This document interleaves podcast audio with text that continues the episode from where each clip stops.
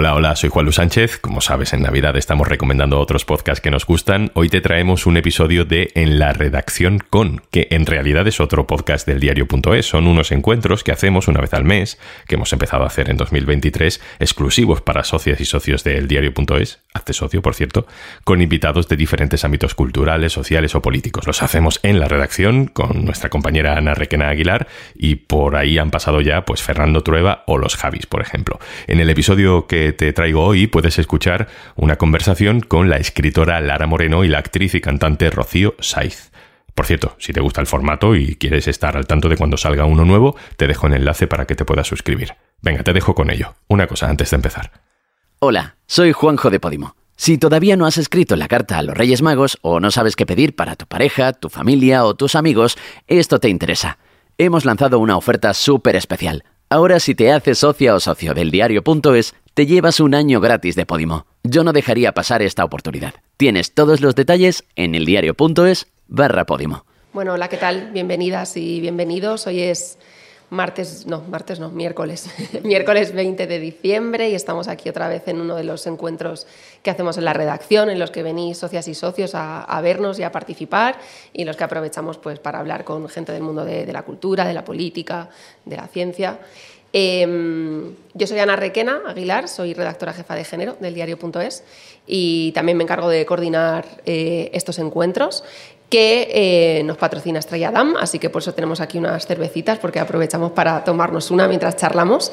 Em, hoy tenemos como invitadas a la escritora Lara Moreno, que ya está aquí, y a Rocío Saiz, cantante y actriz, que está por llegar, la esperamos dentro de muy poquito. Eh, así que mientras os cuento un poco cómo funciona, ¿vale? Em, porque bueno, procuramos que estos encuentros sean bueno, eh, participativos, ¿no? hablamos entre nosotras, pero también queremos que, que, ya que habéis venido, pues podáis hacer vuestras preguntas, vuestros comentarios. Así que empezaremos nosotras a charlar y en un par de momentos de la conversación os daré el turno de palabra para que quien quiera pueda preguntar. Eso sí, os voy a pedir por favor que cuando llegue el momento pues os levantéis, necesitamos que os levantéis para que no se acople el solino y que os presentéis, que digáis vuestro nombre y, que planteéis eh, concretamente vuestra, vuestra pregunta, ¿vale? Y, mm, y nada, y eso, y bueno, que muchas gracias por venir, muchas gracias a las socias y a los socios, también a la gente que nos sigue por streaming, que, que estos encuentros, además de. son solo para socias y socios, solo las socias y socios podéis venir a la redacción, pero todo el mundo nos puede seguir por streaming. Así que, em, nada, bueno, voy a presento primero a, Lara, presento a Rocío cuando, llega, cuando llegue. Lara es, escritora y es autora de, de, varios libros, de las novelas, por ejemplo, Piel de Lobo, y de la novela La ciudad, que es su último libro que publicó en septiembre de 2022. También de poemario, del poemario eh, Tempestad en víspera de viernes, que a mí me encantó, y del ensayo Deshabitar, en el que habla del problema de la vivienda que tenemos en este país. Así que bienvenida, Lara. Hola, muchísimas gracias. Gracias por apuntarte. Tenía ganas ya, ¿no? Sí. Pasar por aquí. Y, y bueno, pues eh, justo ese último libro, La ciudad, que si no habéis leído os recomiendo muchísimo, yo creo que es uno de los libros que más he recomendado y que más he prestado también a amigas en el último año y pico. Eh, me gustó mucho, lo recomiendo de verdad un montón. Em, sale, o sale, sí, sale en un momento de mucha, de mucha producción literaria, en el que también se están publicando a muchas mujeres.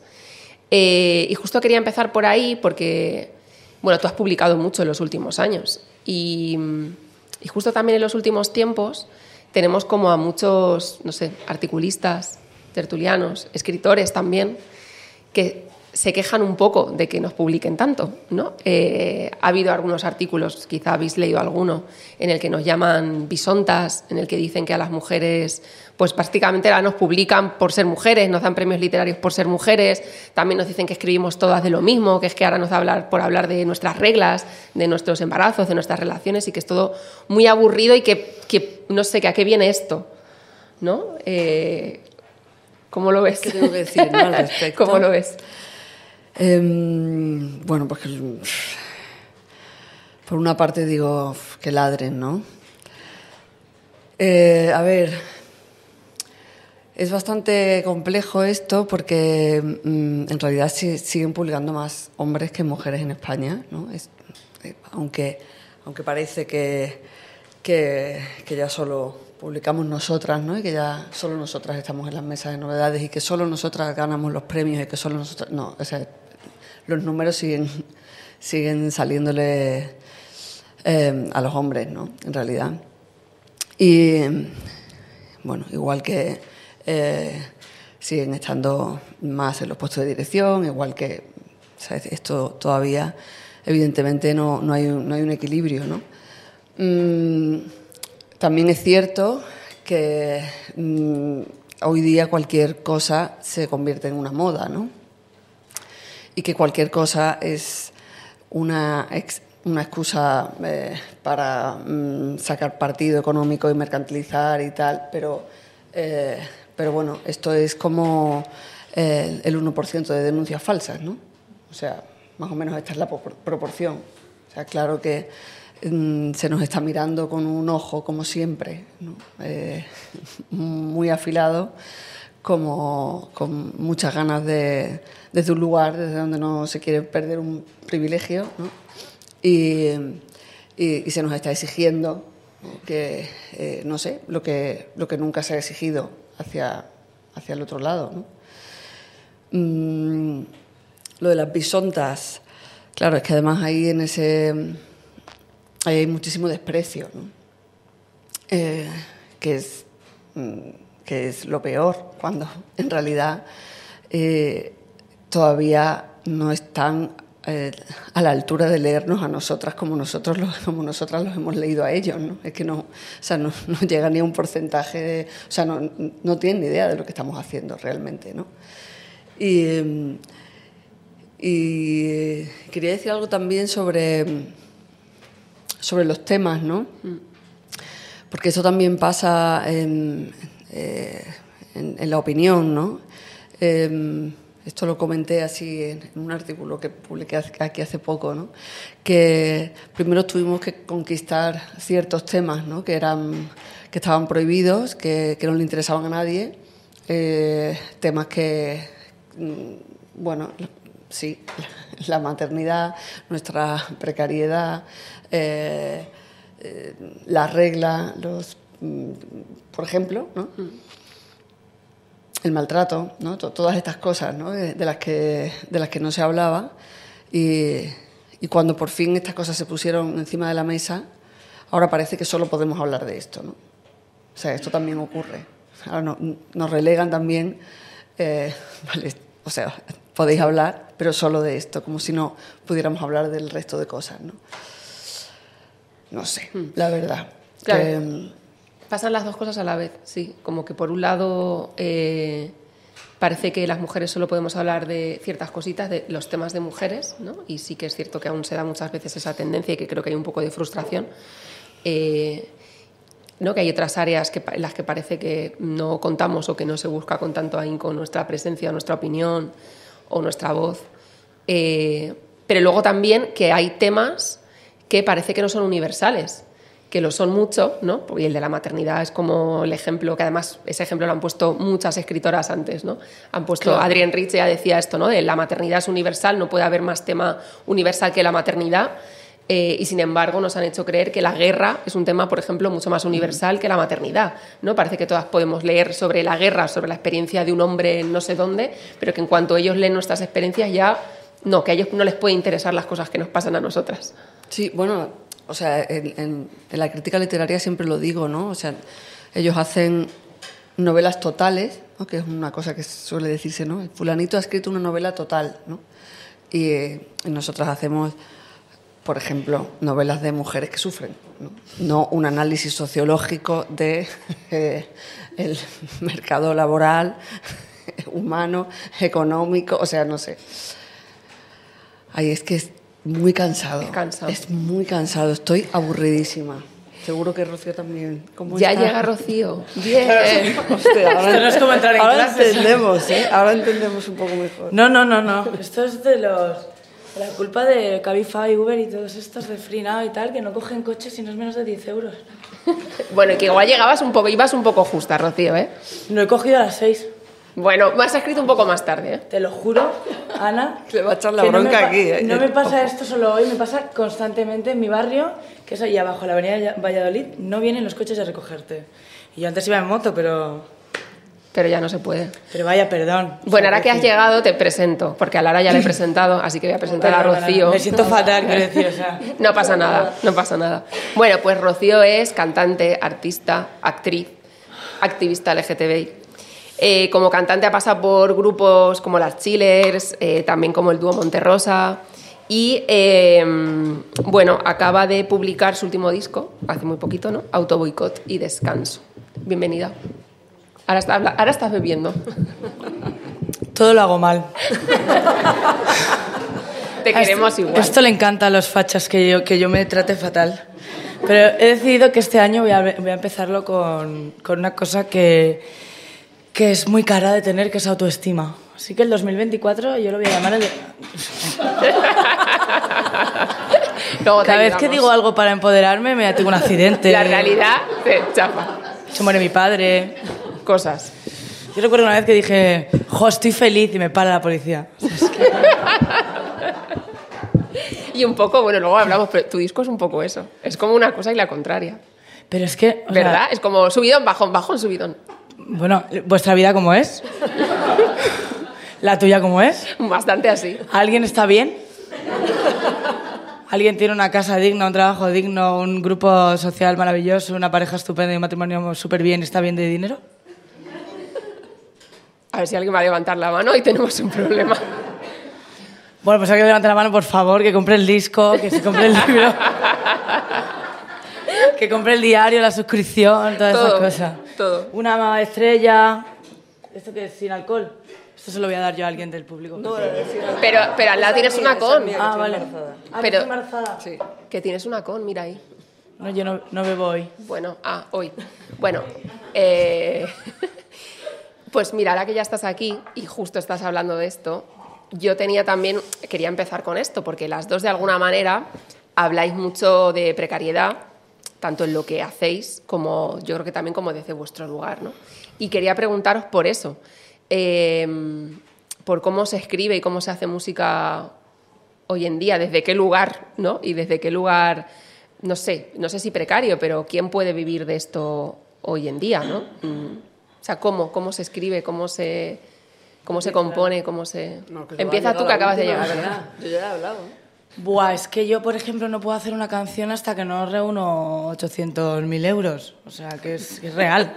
O sea, digo, ay, quiero componer y voy echando ahí en una, una hucha virtual y digo, ahora puedo grabar, ahora no. Yo he tardado este disco, por ejemplo, tres años. Y, y hay muchos que tardamos muchísimo más, porque no nos lo podemos financiar. Entonces yo puedo tener muchas ideas escritas y cosas que esto hasta que no pasan por todo el proyecto, que la gente se cree que te sacas una guitarra y ya es una canción hecha. Y aparte luego tienes que pelearte contigo misma, porque siempre te parece que lo que has hecho es una mierda. Entonces eh, pasa por 50 millones de personas, no sé a ti, pero yo también cuando estoy escribiendo, como todo lo que escribo, digo, esto no es lo suficientemente bueno, pasan por 550 millones de personas hasta que ella dice, yo de hecho que he escrito en el diario, ay Ana, es que no sé si esto es bueno, no sé qué, no sé cuántos, y luego es una de las mejores cosas que he escrito. Pero mm, yo siempre salgo desde lo típico, ¿no? Desde el dolor, desde el pasarlo mal. Y es verdad que yo las canciones las escribo desde un lugar en el que siento que voy a cambiar el mundo y todo va a ser mucho mejor y tal, pero luego cuando tengo que escribir en un artículo o algo así, lo escribo desde, el- desde la crítica, que no desde la queja, que, la- que es una cosa totalmente diferente. Porque cuando tú tienes una idea y la argumentas, es una crítica, no una queja, no en el Twitter, ¿sabes? No son 50... ¿Cuántos son caracteres? 50 no son, son menos, ¿no? Bueno, Es da igual. ya. ¿Más? Bueno, pero cuando alguien tiene algo que decir y, y tú ves que está diciendo, tiene coherencias, como cuando a Samantha Hudson la llama mamarracha. Pues es que, hija, Samantha Hudson igual habla mejor que un juez de la audiencia, de la audiencia provincial, ¿sabes? Entonces, no hay que juzgar a las personas por, por cómo te las encuentras. Entonces, yo, yo escribo desde el dolor y desde la crítica. Venga, voy a hacer ese resumen. Y bueno, y hablando del síndrome, ¿tú tienes síndrome de la impostora también, Lara? Esto que hablaba ahora. Yo lo he tenido, claro, en, ¿Ya no lo en bastantes momentos. Eh, pero con la literatura no, tengo que decir. Qué bien. Qué suerte. Tengo que, sí, o sea, es una. eh, a ver, eh, creo que en realidad el primer el trabajo más grande que hice cuando era muy jovencita era eh, como considerar la literatura mi zona de confort, asumir que no iba a vivir de esto nunca. Claro, es que no vivo de esto. Es que te- te escribes contra la vida, ¿no? O sea, sacándole, eh, y sobre todo novelas, porque todavía puedes escribir mm, en un arrebato, o como yo digo, ¿no? a veces se me cae un poema, ¿no? Pero mm, se te cae como del cuerpo, pero una novela no se te cae del cuerpo, ni de broma. Entonces, una novela tienes que escribirla en tus ratos libres, eh, quitándole, robándole tiempo a todo lo demás, a, a tu familia, a tu, a tu- bueno, a tu tiempo, o sea, a tu ocio, a tu descanso y a todo. Entonces, tardo bastante, o sea, tardo años también, en, en como tres, cuatro años, ¿no? Entre una novela y otra. Em, Pero a ti te Tampoco relaja. puedo considerar que esto sea, o sea, que, que escriba, eh, eh, o sea, he tenido, me he dedicado durante mucho tiempo al mundo de la cultura y he tenido, claro, un trabajo siempre muy precario. ¿no? Últimamente no tengo un trabajo muy precario, pero eh, realmente a mí me encantaría poder escribir y ya está. Mis libros. O sea, esto es que, vamos, que me diga, mucha gente dice, no, bueno, pero es que si no, porque cuando escribes, cuando ya lo único que puedes hacer es escribir, escribes peor, digo, mira, un carajo. o sea, cuando puedes escribir, escribes. Claro. ¿No? O sea, yo me encantaría poder hacer eso, pero no, porque yo no vendo los suficientes libros como para que nadie vaya a apostar con- por mí a ese nivel. Y esto es así. Yo te quiero preguntar, perdón que te corto, que si a ti te relaja ¿Escribir? el proceso creativo. Es que a mí me parece eh, uno de los peores sufrimientos que existen. No, yo es que lo vivo como, o sea, pff, o sea, para mí es, es, em, yo vivo muchísimo peor todo el rato en la mosca cojonera de no estás escribiendo, no estás escribiendo, no estás escribiendo, no estás escribiendo, no estás escribiendo. Luego cuando me voy a enfrentar al proyecto, al principio digo, "Pf, no voy a ser capaz de, de subir este 8000, ¿no? O sea, porque me he propuesto escribir esta novela, o sea, es imposible, no lo voy a conseguir.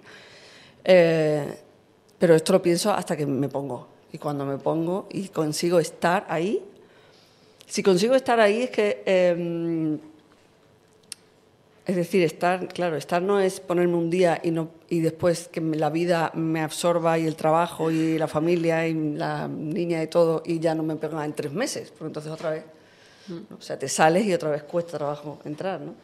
Pero sí, eh, los momentos, por ejemplo, la ciudad, yo la terminé en 10 días, que me cogí unas vacaciones, no estaba, mi hija estaba con su padre, me encerré en casa y lo único que hice fue escribir y luego descansar, ver pelis, tomar whisky de vez en cuando.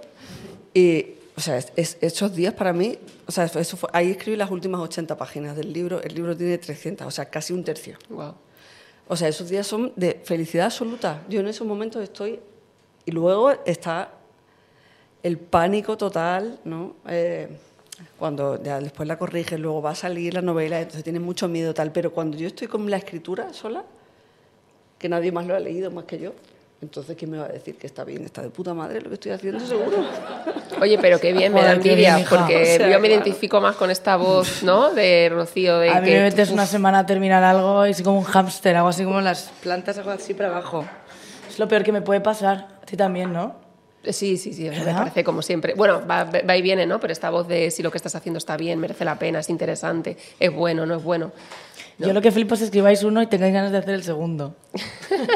de verdad. Pero bueno, igual que tú, llevas ya varios Y también. me arrepiento profundamente cada vez que, o sea, ca- cada, vez que publico un disco digo, este es el último. Y ahora que estoy escribiendo un libro que me lo, me lo quiere publicar Penguin Random House, yo no estaba escribiendo el libro, él me dijo, quiero que escribas un libro. Y entonces ya dices, bueno, pues entonces lo haces, ¿sabes? Como un mandato. Y, mm, y yo, ti, cada vez que me enfrento al libro, yo no sé cómo lo hacéis, de verdad que le odio, ¿sabes? O sea, es que llego a un punto y digo, pero termínate tú, ¿sabes? Porque, porque mm, me parece además que yo no es novela, pero lo quiero hacer bajo una novela porque es que soy yo diciendo lo que pienso y, y me parece tan eh, ególatra, ¿sabes? Lo que yo pienso. Entonces me he inventado un personaje que se llama Aurora, la de los almanaques, que es una señora que yo conozco de Málaga porque me parece estupendo vender almanaques. Y es como esa- este retrato de las dos Españas que yo a mí me encanta. O sea, creo que denostamos mucho a esta parte del país, Marujil, que yo llamo, y, y juntar con alguien que intenta encajar en alguien que es súper moderno. Que me recuerda cuando yo escribí para, para Ana, que de repente me, bombardeaban un montón la- los anuncios de Donaróbulos con 28, que yo estaba agobiada con algo que no, o sea, tenía muchísimos frentes y ese todavía no.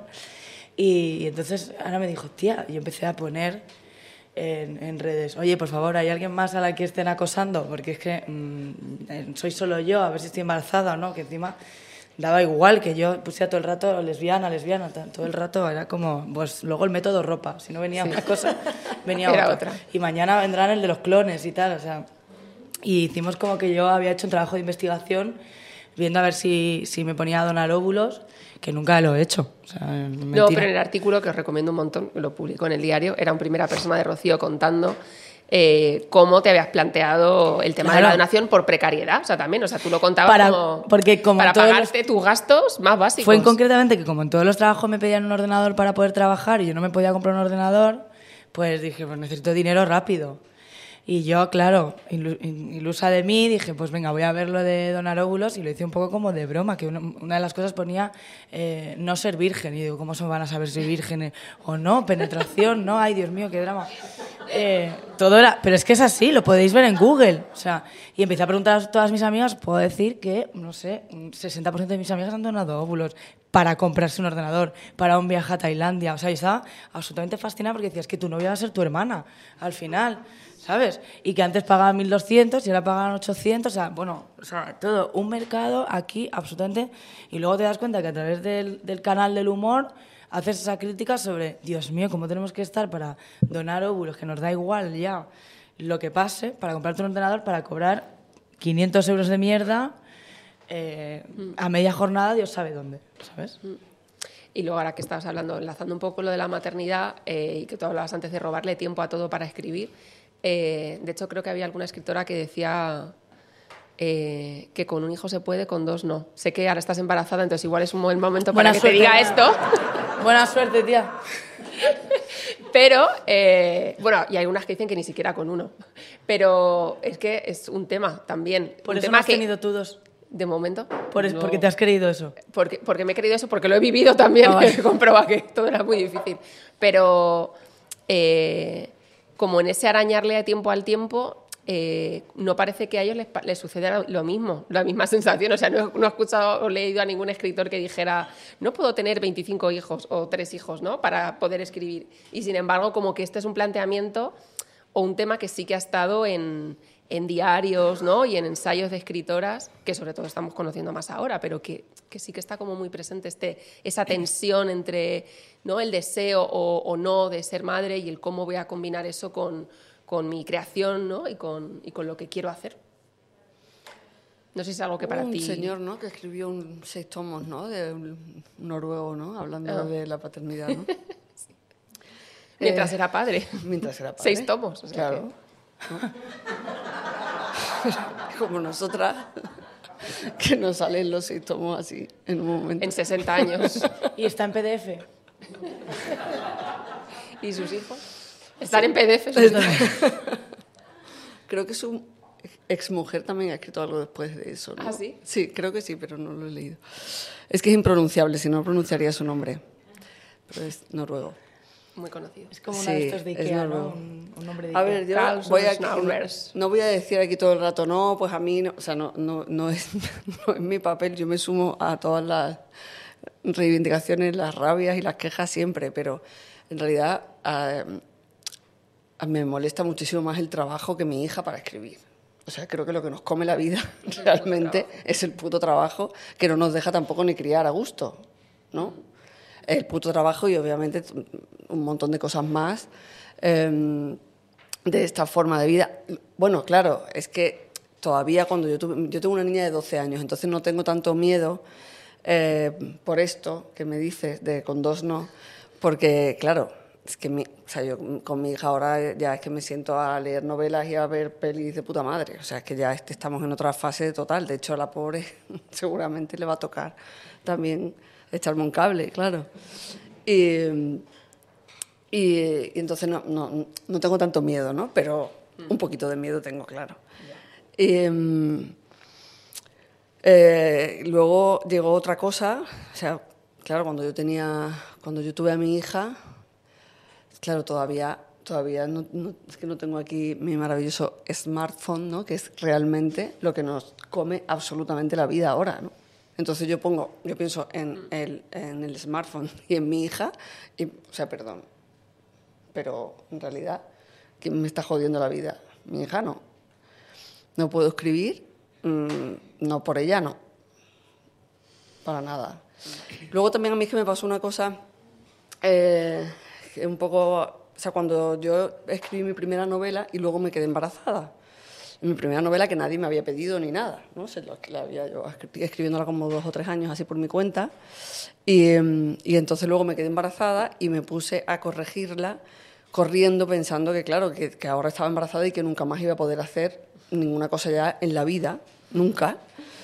Y, y estaba, empecé a corregir, o sea, empecé a leer la novela que llevaba años escribiendo y me pareció que era, era la primera vez que me maltraté muchísimo a mí misma con, con mi escritura, pero en realidad porque estaba como en este proceso mutante que es el embarazo, ¿no? que hay gente que le sienta de una manera y hay gente que le sienta de otra, y, y me pareció que, eh, que había perdido el tiempo y, y me entró un pánico total de, ostras, no voy a poder, o sea, lo que he escrito es una mierda, tal, no sé qué y los guardé en un cajón y estuve todo el embarazo pensando que nunca más iba a volver a escribir, que nunca más iba, que ya no, nunca más iba a ser yo, ¿no?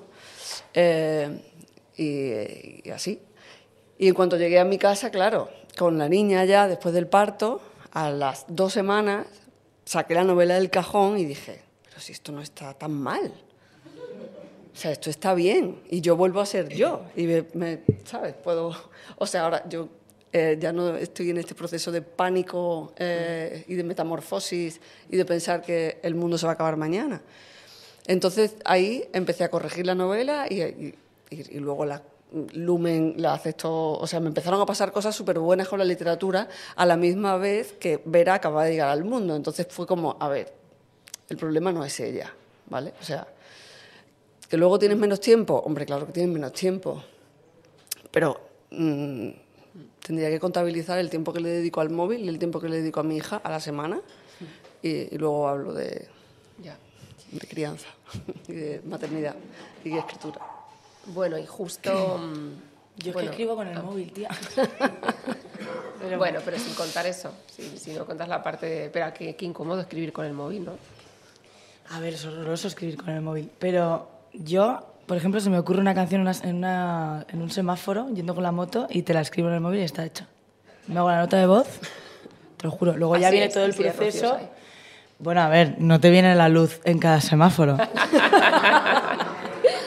Pero hay una canción que yo saqué hace poco que dice saltarme los semáforos, na, na, na", porque es que verdaderamente me estaba saltando el semáforo. O sea, a veces la realidad es así.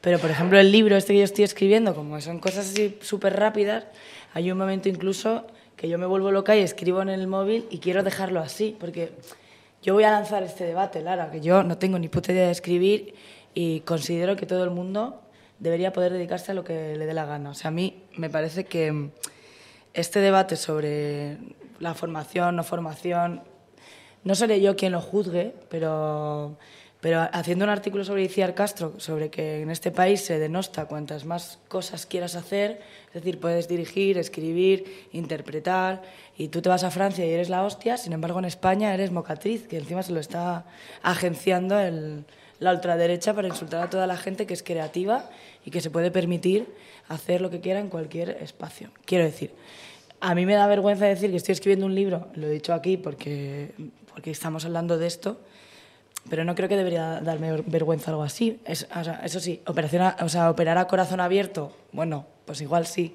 pero en lo que tiene que ver con la cultura, con la creación, creo que, que lo, lo normativo está un poco fuera de lugar, pero esto es lo que yo opino porque evidentemente me he metido en todos los jardines, porque si no sería tirarme mm, piedras a mi propio tejado. Y en, en el caso de la maternidad, que yo, por ejemplo, creen que no puedo ser madre porque soy lesbiana, y es como, puedo tenerlo, lo que pasa va a ser muchísimo más caro.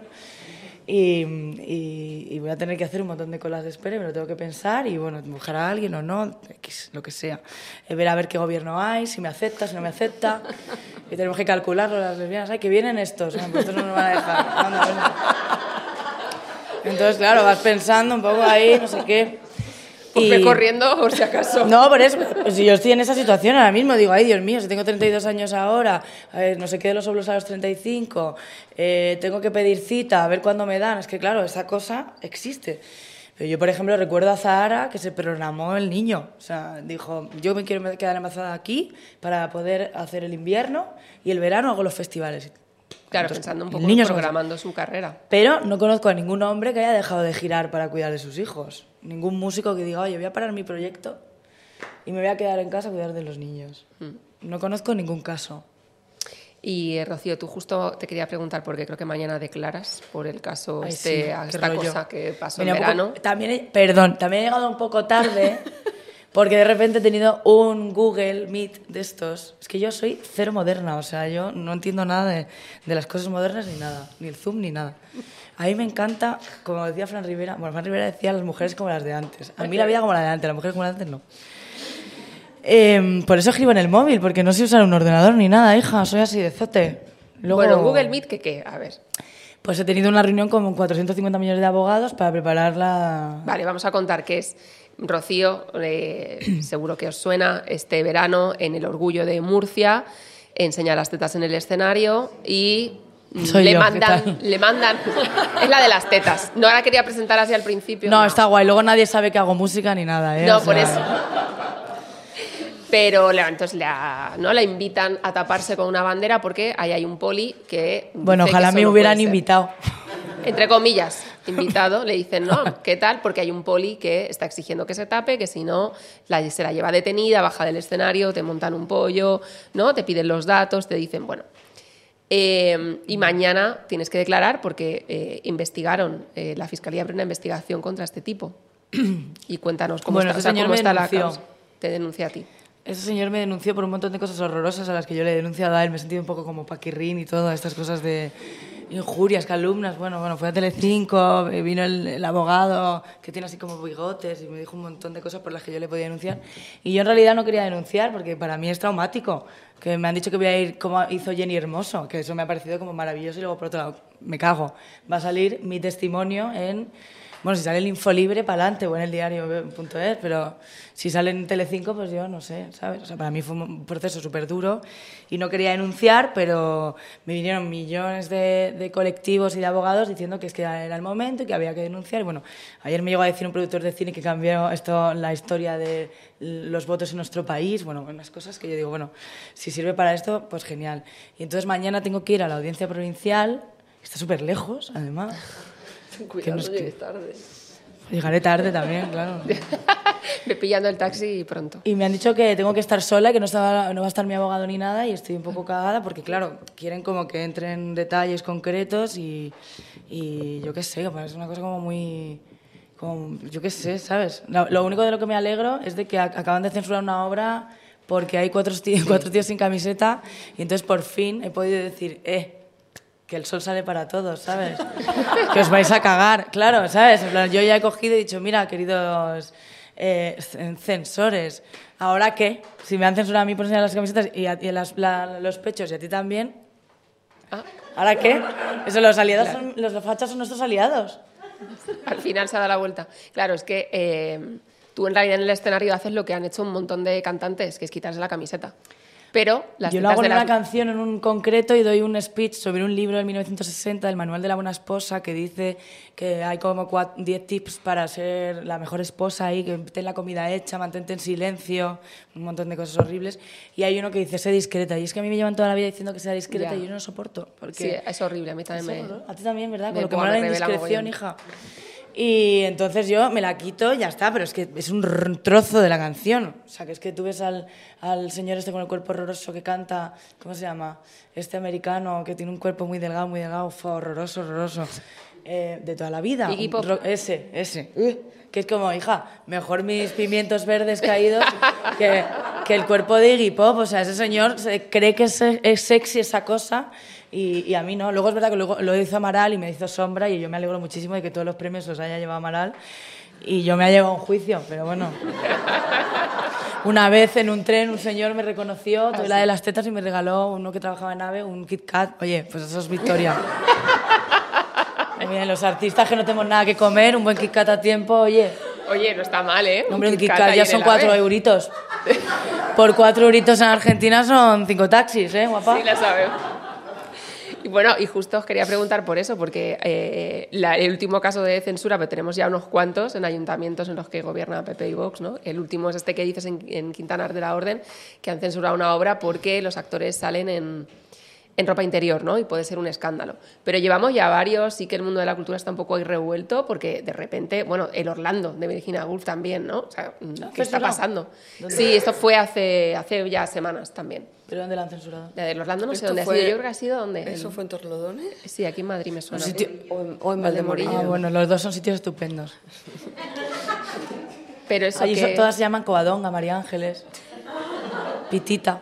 ¿Alguien vive en Torrelodones? Yo he vivido en Valdemorillo. Menos mal. Sois todos de Vallecas, ¿no? ¿Tú vives en Valdemorillo? Viví, viví. Ah, bueno, Viví mira. tiempo en Valdemorillo. Pues no te pega el nombre, ¿eh? No. Bueno, ¿y qué, qué, qué está pasando? ¿Cómo veis esto? ¿Te preocupa, Lara? ¿Crees que, no sé, que es algo que además puede ir a más? Que... mm, Bueno, puede, mientras más poder tengan, evidentemente. eh, ¿O crees que somos suficientemente conscientes o que hay suficientemente conciencia de lo grave que es que esto esté pasando? Porque es muy grave. Estamos hablando de una obra de teatro que se cancela en un pueblo, en una ciudad. Pero que llevamos como ya, ¿eh? O sea, la de Paco Becerra, la de la del César, o sea, no, es que igual son ya 50 obras. Todas las de bueno, sí, sí, Asturias. sí, que están. Lo de sí, las del cartel de puta, que se también... O sea, si, si, si están en las instituciones pueden hacer cosas, evidentemente, y, y- y además van a, a, a la carne. Me preocupa eso, igual que, mm, igual que me preocupa mm, los derechos de las mujeres, igual que me preocupa la opinión que tienen sobre el aborto, eh, sobre la educación, sobre ¿cómo, la, cómo llaman a, a maltrato de esto? Eh, ideología de género, ¿no? Claro, me, me preocupa al mismo nivel, es que me, me- me preocupan ellos, la verdad. Bueno, venga, pues a, a ver, ¿quién quiere preguntar? ¿Se anima alguien? ¿Alguien quiere...? Pero ya se acaba. No, vamos a... Bueno, no, primero porque además la gente tiene que hacer sus preguntas, luego seguimos hablando, luego Claro, damos otra oportunidad, vamos a conversar. Vale. ¿Alguien se anima? ¿Alguien tiene algo o seguimos nosotras? Si no, seguimos. Luego nos cogéis por las pasillos y tal y nos hacéis preguntas. Y yo siempre digo, no me preguntes ahora. No por nada, es un castigo, ¿eh? Venga, ¿nadie? Bueno, pues seguimos. ¿sí? Vamos, Venga, vamos. Venga. Levántate, porfa.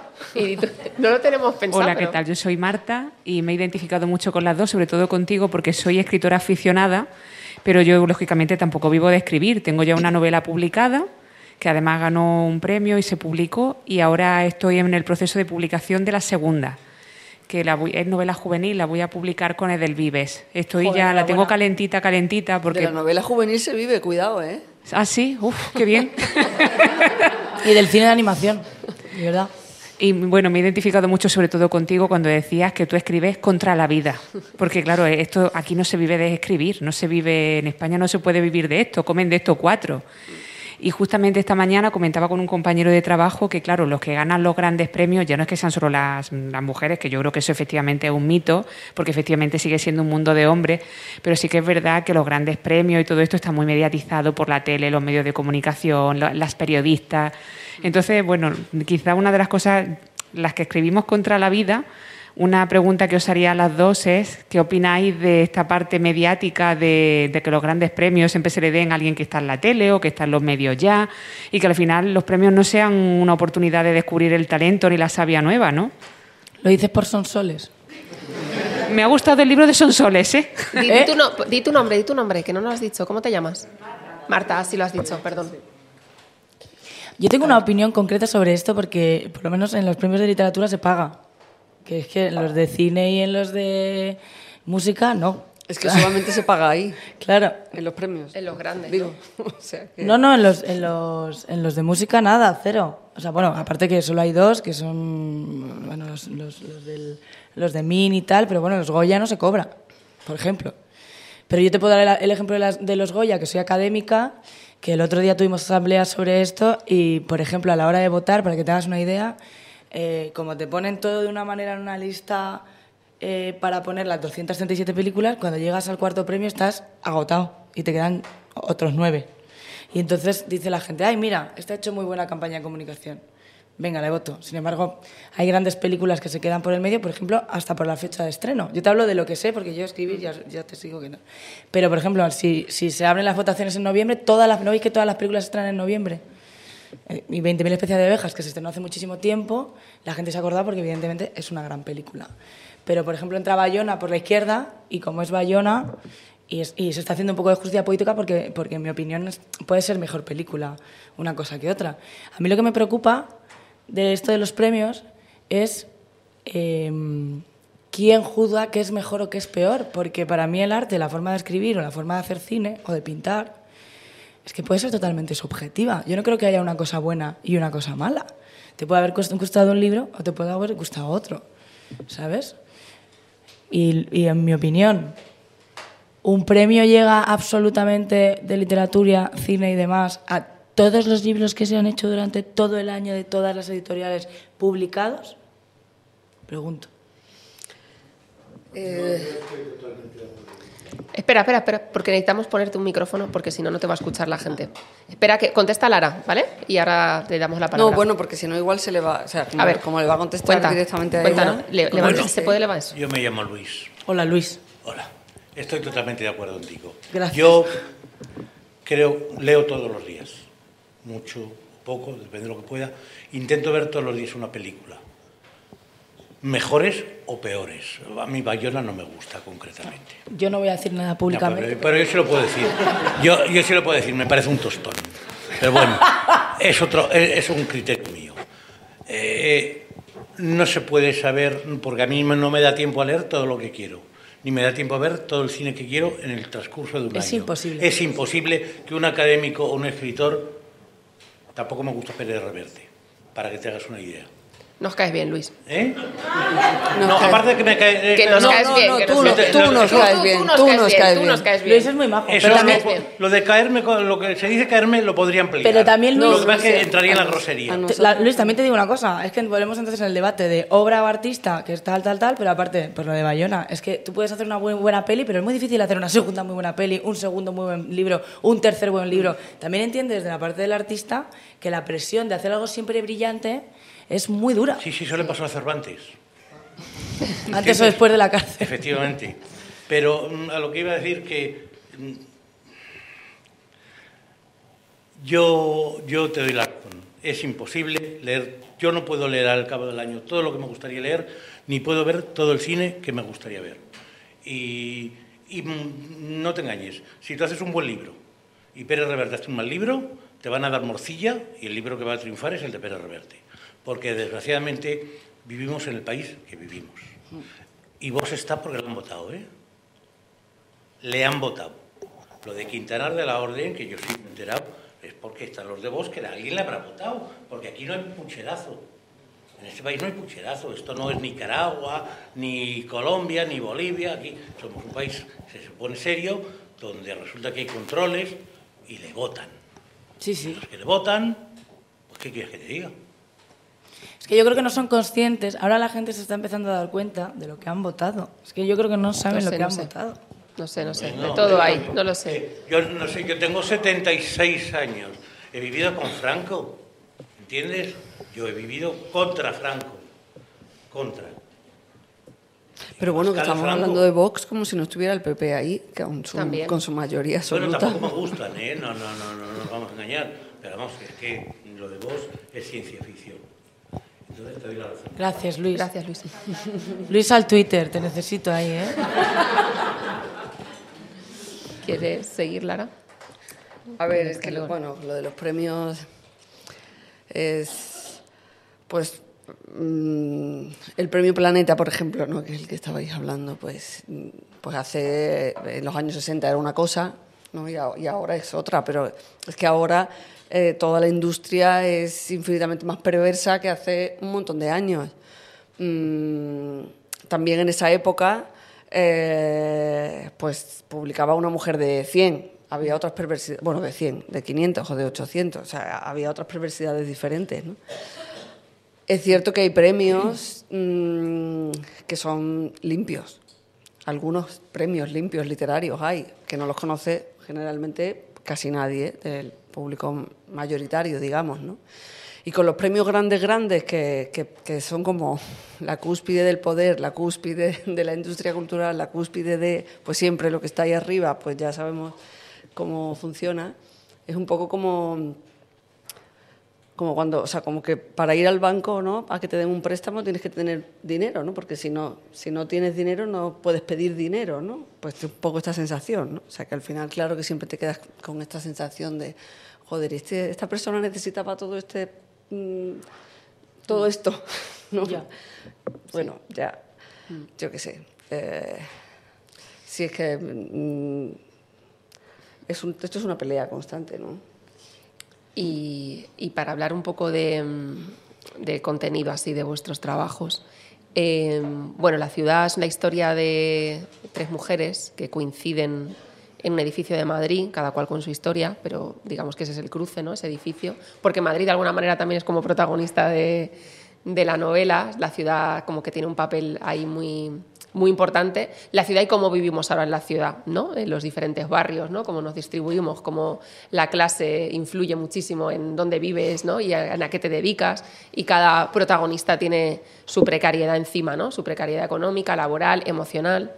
Y una de esas protagonistas de las tres mujeres, Oliva, eh, vive una relación de, de maltrato. Una relación de maltrato que, bajo mi punto de vista, la describe muy bien porque, bueno, primero varias cosas, ¿no? Eh, ni esa protagonista ni su hombre eh, agresor son, cumplen ¿no? ese, ese, estereotipo de víctima y de agresor ideal que desgraciadamente aún no seguimos teniendo mucho en la sociedad, eh, sino que son una pareja pues, guay, maja, ¿no? culta, comprometida. Ni el maltrato tampoco cumple, ¿no? porque no está un maltrato quizá tan físico, aunque tiene algún episodio, pero es un maltrato mucho más perverso, cotidiano, ¿no? un entramado así ¿no? que que creo que, tú captas muy bien, que, describes muy bien. Y a mí me interesa mucho eso, ¿no? Cómo, cómo eh, describir ¿no? y cómo conseguir mmm, contar que esa violencia machista no siempre cumple, de hecho, esos patrones que aún tenemos eh, no demasiado instalados de quién la ejerce, quién la sufre, cómo es, ¿no? Eh, y que creo que además influye mucho en que muchas mujeres, por ejemplo, no se reconozcan como víctimas y muchos hombres no se reconozcan como agresores porque parece que no han hecho eso que es la violencia machista. Eh, bueno, yo creo que siempre digo que todas las relaciones de maltrato son la misma relación. Realmente funcionan exactamente igual eh, y dinamitan y torturan a su presa ¿no? de la misma manera. Lo que, evidente, lo que, es, lo que es diferente es, eh, o sea, lo que no cumple el patrón, claro, es que lo tenemos asociado solo, parece, como un eh, perfil socioeconómico mm, concreto, ¿no? Eh, y bueno, pues, pues lo que siempre se dice, ¿no? Que eh, que los números que salen en el telediario de las mujeres asesinadas pues son solo la punta del iceberg, claro, evidentemente, son solo la punta del iceberg, pero todas esas mujeres tuvieron la misma relación de maltrato, ¿no? Que, o sea, es como que puedes llegar al capítulo 9 o al 10, ¿no? Mm. Eh, y, y, puedes, pues, pues morir asesinada o no, pero en realidad creo que funcionan de la misma manera en todos los... Eh, eh, estratos sociales, porque eh, la violencia, mmm, bueno, porque este tipo de violencia mmm, no, no, en realidad no sabe de, pues por ejemplo, no, no sabe tampoco de, de, de, ideología política, de color, de, de nada, o da igual, lo atraviesa absolutamente todo, ¿no? Ese protagonista el, o el hombre maltratador de su novela es un hombre de izquierdas que participa activamente en un partido de izquierdas. Por eso. Ah, supuestamente feminista, ¿no? Quiero decir. No sé si habéis visto el corto de La Loca y el Feminista. Ay, no. Pues recomiendo mucho ver este corto. Ay, ¿de quién es? ¿Dónde está? De Pilar Golo, que está nominada ahora al Goya. Lo podéis ver en, en Filming y es de bueno, pues una, una chica que le, le dice al, al, No voy a hacer spoiler porque lo tenéis que ver, pero le dice, tenemos que hablar. Y entonces él le hace salir del trabajo, no sé qué, le sienta y le dice, no vuelvas a decir que eres feminista delante de mis amigos. Y entendéis por qué, luego voy contando por qué. Ah, qué interesante. Tienes que verlo. Ella, ¿no? Ella, él. Sí, sí. Y entonces él le dice, pero bueno, para eso me has hecho salir de- del trabajo, no sé qué. O sea, tenéis que ver el guion porque es lo muy bueno. Y bueno, eh, este, hace unos meses Lara escribió aquí un artículo que de alguna manera está bailado con ese, con ese libro eh, y que voy a, voy a leer un trocito, si no te importa. Eh, empezaba así. Eh, bueno, no sé si empezaba, igual lo he tomado de en medio. Sufrí una relación de maltrato que duró tres años. Cuando conseguí salir de ella y empecé a contarlo, el entorno social de mi maltratador, gente de la izquierda, abanderados y abanderadas del feminismo, cerró filas alrededor de él. Mi testimonio fue puesto en duda, matizado, infravalorado y despreciado en muchas ocasiones. Recuerdo que su impunidad fue otra forma de tortura en los primeros tiempos de mi huida de la jaula. Una sensación de asfixia, injusticia e impotencia. La constatación de que la sociedad es profundamente machista en cada resquicio, hasta en los iluminados por el progresismo. El abatimiento. Jamás lo íbamos a conseguir. Yo no había puesto denuncia. Tras la huida, tras el contacto cero, fui aprendiendo a analizar lo que había vivido, a diagnosticarlo minuciosamente, a entenderme y perdonarme, a asumir que había perdido tres años de mi vida por completo, porque ni uno solo de los minutos que pasas junto a un maltratador merecen ser vividos. Aprendí, en definitiva, a ser una víctima. Estrené otros ojos con los que mirar. Porque, bueno, esa historia está basada en tu historia. Sí, eh, bueno, así como públicamente eh, no lo había dicho hasta en este, eh, hasta este artículo, ¿no? Que es un artículo que escribí cuando, cuando era septiembre, ¿no? Después de del se acabó y de todo, todo lo que todo lo que aconteció en, en esos meses, ¿no? Eh, en realidad no es que quisiera ocultarlo, porque se lo he contado, no he tenido ningún reparo de contarlo eh, de tú a tú, pero no eh, a, quien, a quien sea, pero no, no quise enfocar el libro así, de ninguna, de ninguna manera, porque eh, en el libro hay tres historias, hay tres mujeres protagonistas, mm, para mí las tres son igual de importantes y porque considero que eh, de dónde saques la materia prima para escribir ficción, eh, o sea, para mí es indiferente, ¿no?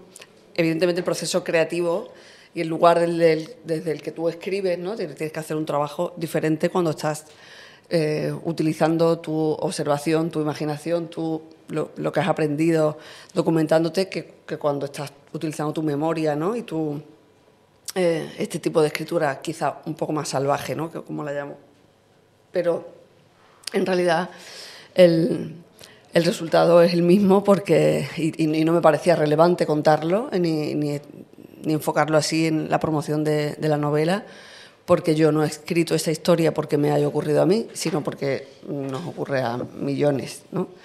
Eh, entonces eh, eso era lo que mm, me parecía relevante ¿no? poder contarlo, ¿no? O sea, sí que, sí que una de las tres mujeres decidí que tuviera este, es que este fuera su conflicto, ¿no? Porque, porque me parece, o sea, me parecía que yo acababa de asistir a, cómo es una relación de maltrato por dentro, ¿no? Y, a cómo mm, y a cómo de lejos estamos todavía socialmente de, mm, distinguir, de diferenciar, ¿no? Eh, o sea, de cruzar ese hilo ¿no? en el que eh, el amor se convierte en violencia. ¿no? O sea, cómo, cómo tenemos tan dentro del amor la palabra violencia. ¿no? Y, bueno, quise eh, contarlo por ahí. ¿no? Y, bueno, mm, podría hablar de esto 150 horas, pero no lo vamos a hacer ahora. No, a mí me parece interesante lo que hablas de lo de construir esa mirada, ¿no? Para mirarte y para reconocerte, que creo que es una de las dificultades que tenemos, el, el ser reconoci- el reconocernos, ¿no? A veces a nosotras mismas como víctimas de algo, precisamente por ese estereotipo de víctima que, que se ha construido, que parece tan indeseable, ¿no? Ninguna queremos vernos así. Eh, y sobre todo, ¿no? Si encima tienes cierta posición, si eres feminista, ¿no? Parece que no puede que eso, no, no puede pasarte eso, ¿no? Entonces, a mí me parece que tiene mucho valor, o sea, eso, ¿no? Eh, escribir algo que, que va un poco contra esa corriente y que creo que puede ayudarnos a, a Pero saber fui ingenua realmente, porque eh, es, es verdad que, que mientras estaba escribiendo la novela, que obviamente esa parte era bastante, bueno, es- era un 8000, pero de los grandes, ¿no? Porque además tampoco había pasado prácticamente nada de tiempo, ¿no? Entonces, bueno, la, la distancia que necesitas para separarte de cualquier historia, pues, pues tuve como que, que, forzarla, ¿no? Y tener una mirada eh, lo más aguda posible para retratarlos con el patetismo necesario, ¿no? A esos dos personajes. Eh, pero yo decía, es que ahora cuando cuente esto, claro, la gente lo va a leer y se va a dar cuenta de que es que, claro, que, las historias de maltrato son historias de, violencia total y que, las víctimas no están ahí porque quieren y que los agresores son realmente em, mm, eh, bueno, personas muy peligrosas ¿no? y, y, muy violentas que amordazan. Bueno, o sea, como yo pensaba que, que, que iba a estar clarísima la empatía, ¿no? O sea, que, que ese lugar que tenemos todavía distorsionado en la realidad, ¿no? que ponemos el foco todavía en la víctima ¿no? en vez de en, el agresor. Y en realidad, claro que hay muchísima gente que, que, lo ha visto, claro que hay muchísimas mujeres que me han escrito para decirme, mm, yo también he sido Oliva, o yo también soy Oliva todavía, ¿no? Oliva es, la, la, protagonista de esta, de esta historia. Eh, pero todavía hay gente que sigue pensando mucha gente que sigue pensando, bueno, no se va porque quiere, porque no quiere. No se va porque no quiere. Y es curioso porque las otras dos mujeres de mi, de mi, novela son una, una mujer marroquí mm, que, que, viene a trabajar a las fresas de Huelva, una temporera que sufre, mm, aparte de esclavitud y mm, violencia sexual y otro montón de cosas, eh, bueno, eh, es, obviamente la historia más, más, trágica y luego hay otra mujer que es una mujer colombiana que es eh, trabajadora del hogar. Claro, yo pregunto, pero no, ¿no os parece que ellas tendrían que salir de ahí? ¿no? ¿No os parece que ellas eh, están ahí porque quieren, verdad? Sufriendo todas esas violencias porque quieren. ¿no? O sea, tenemos como eh, con, la, con la violencia machista en pareja todavía tenemos este, este, este prejuicio, ¿no? Mm. Eh, y hablando de prejuicios, yo creo que si hay uno que estamos intentando romper así colectivamente es el de la salud mental. Y yo creo que tú hablas mucho de salud mental, de alguna manera, también, en tus letras, ¿no? Eh, bueno, y también de maltrato. También. Lo que pasa es que como lo hago a través del pop... Sí, hablas mucho, ¿no? Bueno, yo creo que, eh, no sé, yo identifico mucho así en tus letras como la capacidad de hablar del estar mal, del malestar, de, también de las relaciones jodidas, de las tóxicas, del destrato, ¿no? del mal que te hacen. Es que yo, yo que evidentemente hablo desde mi postura como, como lesbiana, estoy viendo que hay muchísimas mujeres también que se identifican como feministas, que cogen todos los roles de este machista y está empezando a haber, a haber muchísima más violencia de la que había en parejas homosexuales, pero de mujeres y de hombres. Y en realidad ya vamos a tener que dejar solo de llamarlo machista, porque la violencia en las relaciones está multiplicándose, mm, pero a un ritmo... Eh, vamos, y, de hecho yo tengo un amigo que estaba pasando por una depresión muy chunga y se suicidó ayer, de mi edad, y está empezando a ser un poco eh, lo normal si no es eh, por una relación chunga, es porque no tiene trabajo o porque no puede acceder a un psiquiatra porque no lo puede pagar o te dejan 21 días y a los 21 días te largan cuando te ingresan. De hecho, si habéis ido alguna vez a la manifestación de los suicidios, que, que es, es durísimo, pero hay que estar, cada vez va menos gente, pero cada vez hay más porque están cansados de, de, pedir, ¿sabes? Y de pedir ayudas y de ver que esto es una cosa que ya no se puede tapar más, que, que el, el, sistema agota, agota y arrasa y está arrasando. Entonces yo lo que intento es llorar bailando, pero no deja de ser una crítica también yo tengo una canción que se llama El Control, porque en las relaciones ahora mismo eh, emocionales parece que están basadas siempre en a ver quién tira más de, de, una cuerda, en vez de que sea, como decía, mi psicólogo siempre dice, las relaciones tienen que ser así, no así. Y esto se da independientemente de la orientación sexual. Porque la gente está empezando a estar tan mal, que se vincula tan mal, que nos estamos cargando la salud mental de todo el mundo. Y yo flipo con lo de saldremos mejores, porque es que de verdad que yo no tengo ni un caso de éxito de un vecino que era mm, facha homófobo, xenófobo, que de repente haya dejado de serlo. O sea, sino que todavía se ha vuelto más y estamos en un mundo en el que la ultraderecha está arrasando y no arrasa todavía aquí, pues de, por un escaño, ¿sabes? Pero que, mm, que la salud mental está siendo un problema y que somos el país que más pastillas consume y más antidepresivos consume de toda Europa y aquí paz y después gloria, que 8 de cada 10 niños menos de 26 han pensado alguna vez en suicidarse. Las cifras están ahí porque las tienen Médicos Sin Fronteras y están multiplicándose.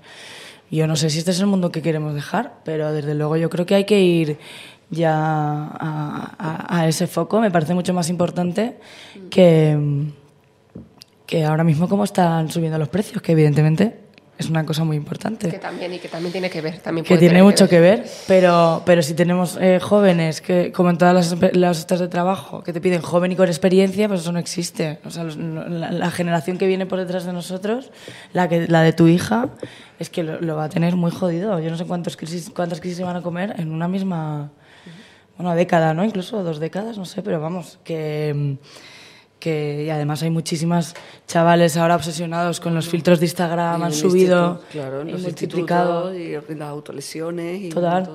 Se han multiplicado las operaciones de, estética en menores de edad, o sea, una cosa bastante preocupante. ganas de bajarse, sí. Eh, vamos a ir acabando, pero no sé si alguien quiere acabar feliz. Aprovechar para hacer alguna, alguna preguntita. Pues la risa es muy buena. Hola, yo, yo soy Laura y yo soy, en mi tiempo libre, como todos los creadores, soy crítico de cine. Y yo quería mm, hablar de un prejuicio del que no se habla mucho, que es, por supuesto, las mujeres escribimos sobre cosas íntimas y hacemos películas intimistas, pero también tenemos derecho a hacer otras cosas. Y ese techo de cristal sigue estando ahí y me refiero a una creadora tan estupenda como Carlota Pereda, que ella tiene muchísimos problemas porque ella hace cine de género y se considera que las mujeres no deben hacer cine de... Es raro, ¿no? Que hagan cine de terror y cine de ciencia ficción.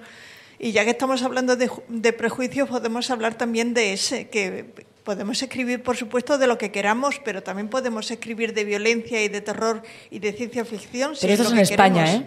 Esto es en España, que no se nos olvide, o sea, quiero decir, voy a recoger yo esto por lo del cine, pero esto es en España porque J.K. Rowling, que la verdad no, es que me encante, pero ha hecho Harry Potter. O sea, en España eh, el, cine, Carrota Preda, que le costó mucho sacar Cerdita, que luego ha salido a la ermita, que ha pasado sin pena ni gloria, porque la gente tampoco va al cine si está dirigido por una mujer y si el público no va al cine, tampoco tal, ¿sabes? Pero mm, aquí hay una cosa muy clara, no sé si te das cuenta que la mayoría de películas las hacen gente en Cataluña porque Cataluña eh, apuesta mucho por su cultura y por sus creadores. Hay un problema en el resto del país y a Carlota le cuesta mucho porque pide las subvenciones de ICA, que es donde va todo el mundo. Y de ICA lo que quiere ahora es película, pues como, mm, bueno, pues que hable como barrio, de las drogas, de nuestra vida, del deseo, tal. Y ahora va a dirigir una serie para, que sepas que a Carlota le va bien, o sea que yo sé, es una de las personas que además siempre estoy pendiente de ella porque es una luchadora survivor absolutamente, pero estoy totalmente de acuerdo contigo. Y que hay muchísimas guionistas, que no directoras, guionistas haciendo ciencia ficción que no les compran los guiones. Sin embargo, si tú te metes en todas las plataformas vas a ver que lo que más visto son crímenes. Crímenes. O sea, una buena Rosa Peral y esto es el público. O sea, la culpa la tenemos nosotros. Carlota Peral no hace películas porque la industria no le da películas porque la gente no va al cine. Teresa, de Paula Ortiz, que el texto es dificilísimo, pero tal y como ha hecho el tratamiento de la imagen, que juega con esta cosa de la fantasía, le han dicho que se ha hecho un videoclip. Pero luego vas a, efectivamente a la Sociedad de la Nieve y te haces un avión que todos sabemos que se estrelló y es la hostia. Entonces volvemos otra vez a mismo. Yo, yo, vamos, o sea, aquí me coges en esta lucha total a muerte. Lo que no sé es cómo cambiarlo. Ya te digo, yo voy a las asambleas, lo digo, lo repetimos y, y, están todo el día haciendo cortos en, cine, en el cine de, de terror de su barrio y en Sitges. Porque lo de Sitges no suele salir de Sitges. Es una pena. Nada, ¿qué voy a decir? Estoy totalmente con ella. Esto es España, o sea, que decir que, fuera de España hay muchísimas creadoras haciendo terror. ¿Alguien tiene alguna preguntita más? Porque si no vamos a acabar. Bueno, pues nada, oye, muchísimas gracias. Ha estado súper bien, me ha encantado Pues, hablar con que el público vaya a cosas diferentes. Eso es lo sí, que hay venga, que hacer. dejamos eso, ese deseo para 2024, Claro. ahora que está acabando el año. Y nada, gracias por venir, gracias a toda la gente que nos apoya, a las socias y los socios que nos permiten hacer periodismo independiente y a toda la gente que, que siempre nos apoya y que creen en nuestro modelo y nuestra manera de hacer periodismo. Y nada, pues en 2024 ya seguiremos mes a mes haciendo estos encuentros y invitándoos. Y ¿Paga? y, eh, sí, claro. Enseña, enseña. Eh, y nada, que os vaya muy bien en 2024 también a vosotras, ya que estamos, pues deseo ahí de, ¿no? de fin de año y de principio. Y nada, nos vemos en 2024. Mil gracias.